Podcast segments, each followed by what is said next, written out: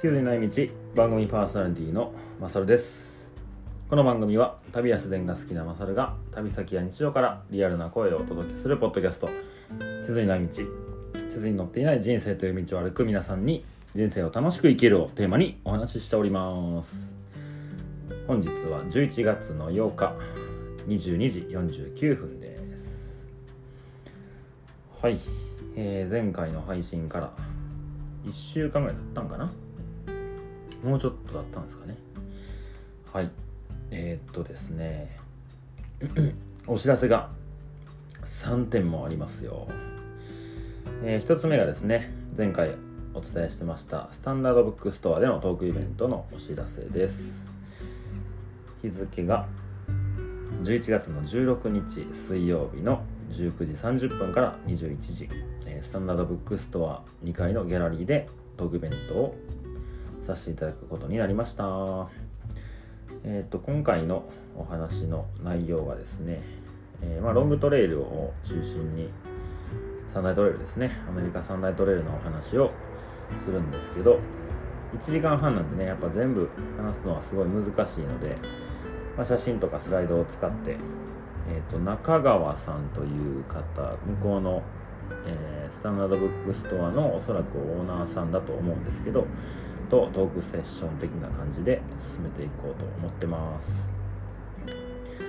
で、え一応タイトルはですね「アメリカ三大トレイル1万2500キロの歩き旅には日常のヒントがあった」というタイトルでトークイベントとなっております。ご参加ご希望の方は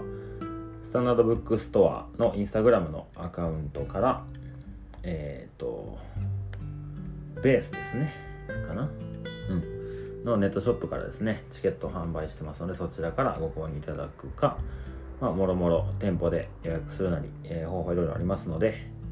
URL 概要欄に貼っておきますのでチェックしてみてください。で2つ目新しいお知らせです。藍染め体験イベントの開催でございます。はい最近ね僕がよく仲良くさせてもらってるドロドツドンという名前で活動してる愛師でもあり染め師でもある、えー、なおちゃん。なおくんですね。と藍染めの体験イベントしようと思います、えー日付が12月の3日土曜日4日日曜日の2日間の開催です。場所がカフェバーベグ、えー時間がですね、え4部分かれておりまして、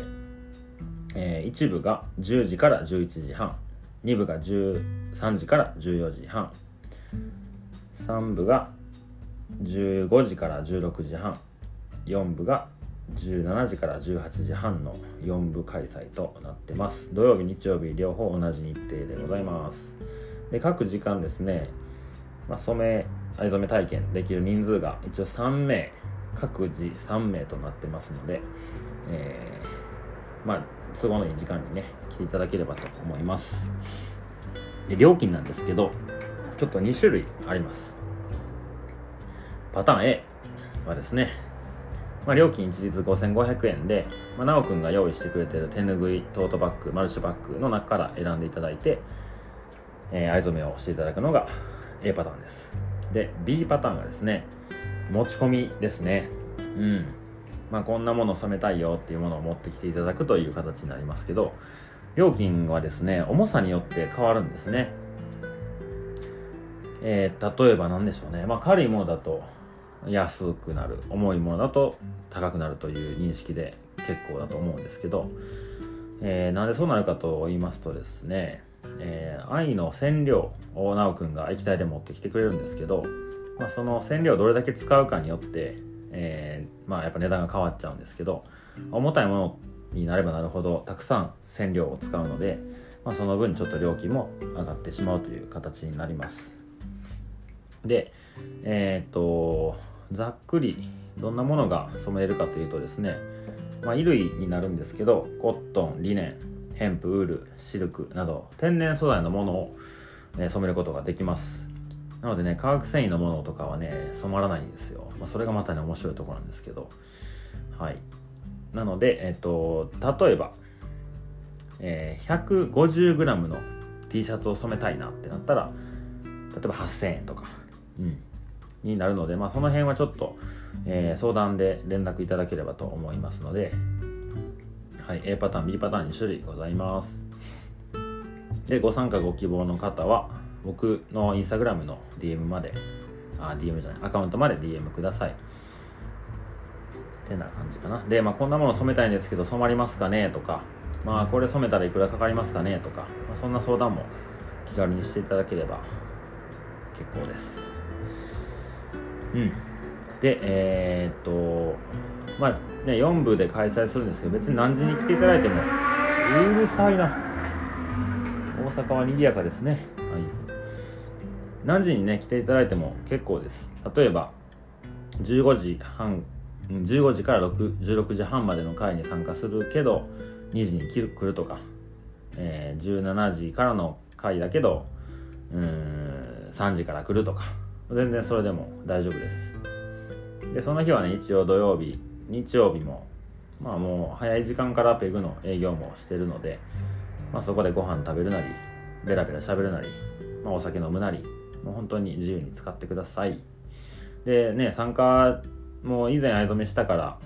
まあちょっと今回はいいかなって方も全然遊びに来ることは、えー、かですので可能ですのでぜひぜひ足を運んでみてください。はいそして最後11月23日水曜日の祝日です。ハイカーマーケット第2回目開催いたします。時間は13時から19時頃を予定しております。で19時以降はですね通常営業となっておりますので、まあ、そのまま残ってまあハイカーナイトみたいな感じのノリになればいいかなと考えてます。でハイカーマーケットなんですけど参加費が入場料でドリンク、えー、ワンドリンクは購入いただきたいなと思ってます。でハイカーマーケットってまあ前回ねやったんですけど何なんだっていうところなんですけどまあ、山の道具とかハイキングの道具とか皆さんお持ちだと思うんですけどやっぱ使わなくなったものってありますよね。僕もねちょこちょこあるので、まあ、買ったけど使わなくて、まあ、メルカリとかで売るのはめんどくさいし捨てるのはもったいないし誰か使ってくれないかなっていうような、ま、そんなものを持ち込んで持ち寄っていただいて本当皆さんが売る側でもあり買う側でもあるみたいなそんなイベントになってます。もちろんね何も持ってこなくても大丈夫ですしで、まあ、出品者同士の方がもうこれとこれ交換しようぜでも全然構いません。で金銭のやり取り値段の付け方はご自身にお任せしてますので本当にハイカーマーケットやるうん理由願いはですねその道具が本当に最後まで、えー、愛されて使われていってほしいなっていうのと、うん、なんかねそうやってもう新しいもの買えばいいやみたいな感じでどんどん物を捨てられていくみたいなのをちょっとでもなくなればいいなっていう思いで開催しております。はい。またねインスタグラムでも告知しますけど、まあ、あの予約とかけ、えー、なくて結構なので本当にフラッと遊びに来てみてください。で第1回目はね結構いいものがいい値段で出てましたんで本当にもうね山初めてまだちょっとしかやってないけどあれが欲しいこれが欲しいでも高いよなみたいな道具もよく分からへんけどっていう人が来たらね結構いろんなものが揃うようなイベントだったと思います。前回はえー、っと何も持ってない人が全部揃いましたからね山道具。もう足元から。えー、もうバックパックもあったしうん帽子とかももうほんと頭から指先まで全部揃いますんで。揃いましたんで、まあ、今回はどんなものが集まるのか僕も楽しみにしてます。はい、えー、お知らせ。3点ですね。スタンダードブックスタでのトークイベント。藍染めの体験イベント。ハイカーマーケットのお知らせでした。はい。で今回ですねお話ししたいなと思ったことがありまして。うん。前、えー、いつだったかな。3日前ぐらいの11月の5日土曜日に、まあ、カフェバーペグのお昼ですね。土曜日に。えー、とね、まあ、簡単なお花のブーケ作りみたいなのを子供たちとしたんですよ。で、まあ、その子供たちっていうのが、まあ、障害を持ってる子供たちなんですね。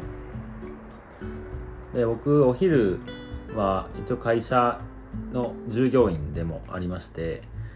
え、ー、と放課後等デイサービスといえば分かる方もいるかもしれないですけど、まあ、業界としては福祉の業界になるんですかね。でまあ学校には通えるけどちょっと学力が追いつかないなとかなんかそのちょっとうんまあそうっすね。勉強だけじゃないんですけどいろいろ人とのコミュニケーションが難しいとかそういう子たちが家に帰る前に、まあ、その児童館みたいなノリのところですかね。に来て、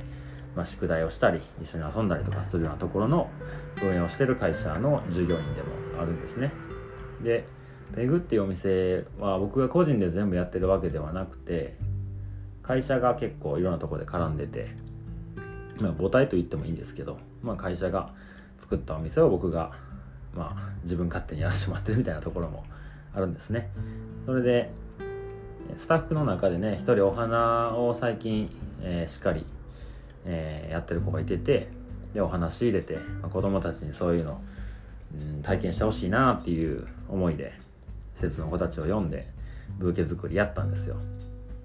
で僕がペグをやる前はねその施設現場に入って、まあ、子供たちと一緒に遊んだり宿題したり時にはね子供たちと本気で喧嘩したりしたわけですけど、まあ、そういう子たちとね久しぶりに会う子もいたんですよ。で施設が変わっちゃったりとか、まあ、回辞めちゃったり辞めて帰ってきたりとか、まあ、いろんな子たちがいたんですけど総勢何人ぐらい来たんかな？30人ぐらいは多分来てくれてうん。でねその中で1人ちょっと僕は思い出深い子がいてましてまあ当たるなんで名前出していいと思うんですけどてんてんというね可愛い名前のてんちゃんっていう子がいたんですよ。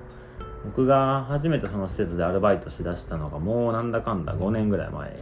かな。多分。そんなもんですね。PCT の前だったんで5年前ですね。2017年。うん。16年17年とバイトしましたね。でその時に、まあ、いた子供お子さんなんですけどその子にちょっとねえっ、ー、と言語障害言語発達障害って言っていいかな。ちょっとね言葉を覚えるのがすごい遅い子だったんですよ。なのでねこうその時は幼稚園に上がるか上がらないかぐらいの時だったんですけどこうもう言葉喋ってもいいよねっていうタイミングでもまだやっぱ言葉が出てこないっていう子で本当にこう施設の端っこで一人でこう、ね、静かにレゴ積んだりとかうん、おもちゃで遊んだりとかしてたね。もう赤ちゃんみたいな子やったんですけど その子がねあのあんまりこう大人とかスタッフとか周りの施設の子供たちと一緒に遊ぶみたいなことあんまりしない子で本当こう自分で静かに遊んでるような子だったんですけどなぜかね僕だけこう心許してくれたのか手を引いて一緒に遊ぼう一緒に遊ぼうっていう仕草をね見せてくれたのがすごい印象的だったんですね。でもちろん僕子供いてないです。し結婚もしてないんですけどなんか本当我が子のようまではいかないですけどなんか成長していく過程をその時見させてもらえてすごいね思い出深い子だったんですよね。でね僕勝るって言っても勝るって言えないしその子は。僕が勝るってことを認識してるかも分かんなかったんですけどそれからえー、っと4年ぶりぐらいにこれもあったんですよね。その他の施設に移動してやってでお花のブーケ作りに来てくれたんですけどまずでかなってんですよね。うん。もう小学校何年生かな？2年生とかかな？2年生3年生ぐらいだと思うんですけどまず大きくなったことにびっくりですよね僕は。でそれでねあのその時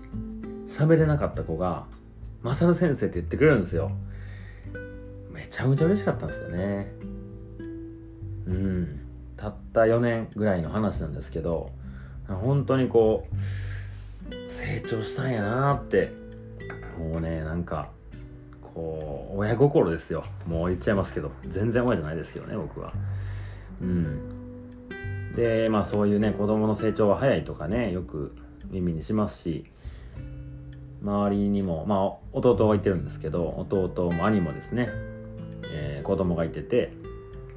この前8月に